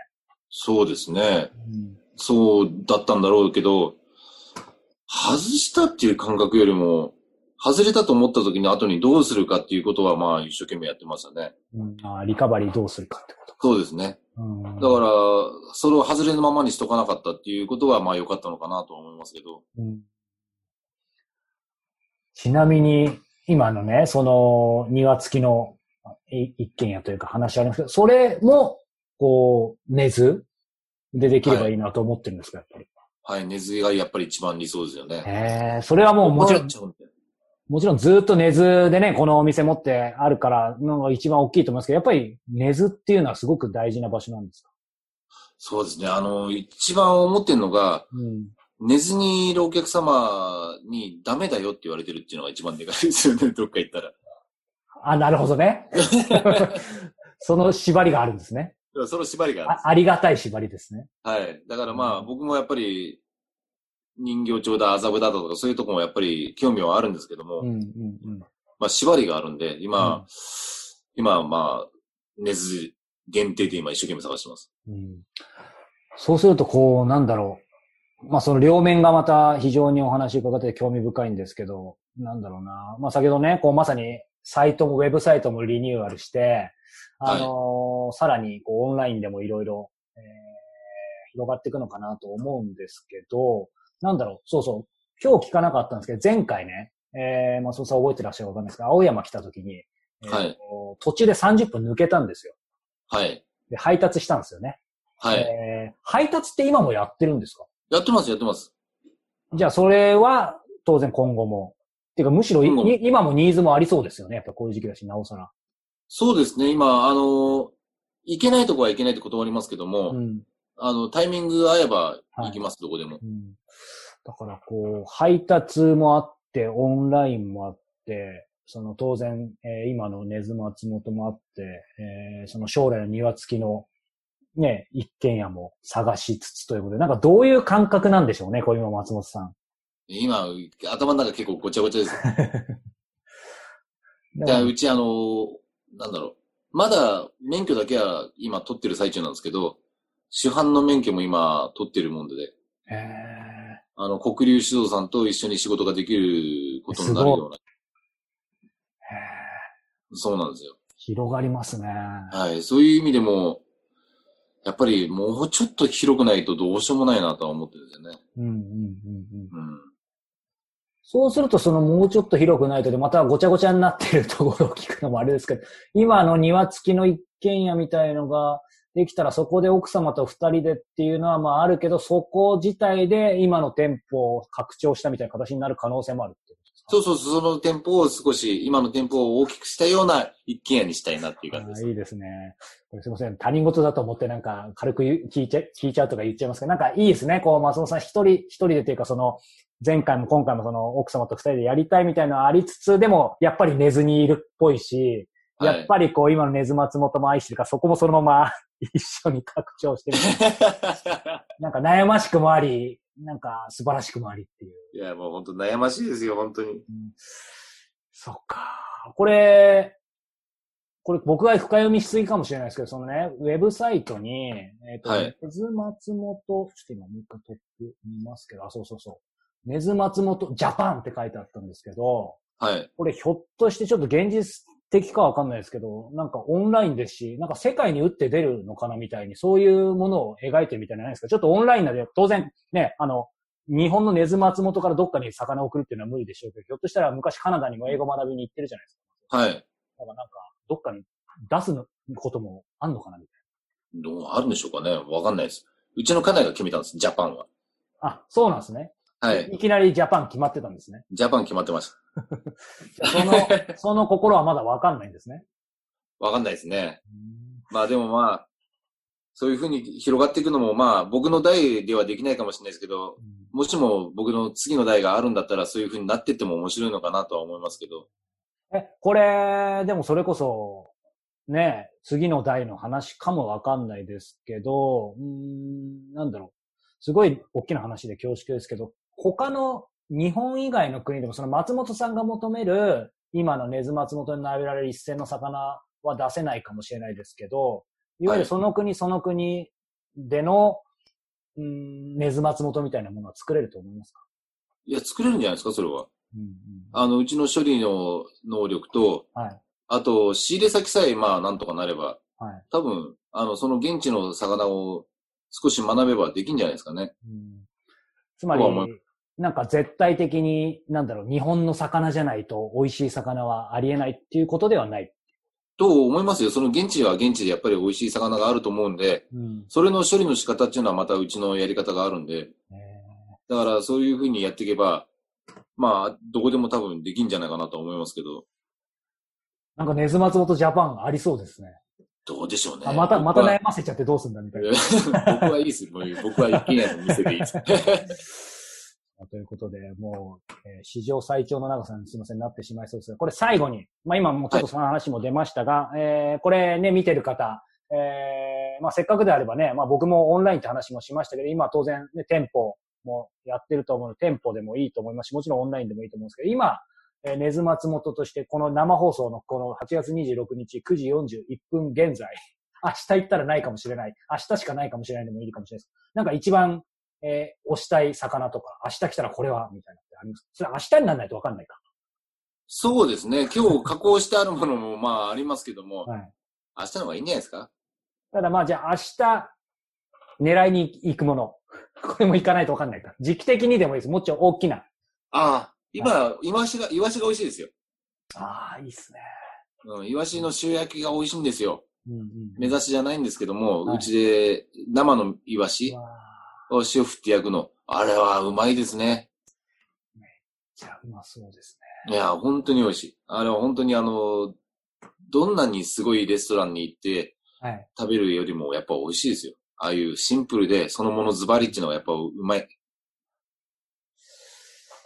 ということでね、まあ本当になんか、こんな時間ですが、お腹空いてきましたけど、はい、明日ね、本当に朝早くなのに、お時間いただいてありがとうございました。はい、大丈夫でした？こんな感じで。ああ、もう全然大丈夫です。これね、あの皆さんからも今もたくさんコメント、勝手ながら松本先生と思って日々勉強させていただいています。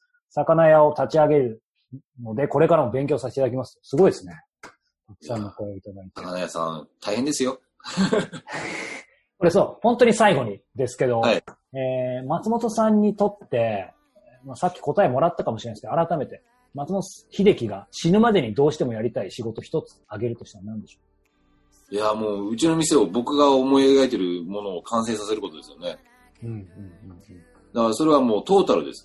トータルはい、トータルであのー、しつらえ、魚、仕事、すべてにおいて自分があの、納得できる風にできれば、うん、まあ死ぬまでにはどうにかしたいですよね。だから僕が作る魚屋が多分世界で一番美しいって言われる魚屋になると思います。作りますから、絶対。すごい。楽しみにしてます。はい。はい。ということで、えー、ライフライブ、えー、第14回、えー、今日はですね、えー、根津松本、えー、店主の松本秀樹さんに、えー、お話を伺いました。松本さん、本当に遅くまでどうもありがとうございました。いえ、ありがとうございました。リスナーの皆さんもありがとうございます。おやすみなさい。おやすみなさい。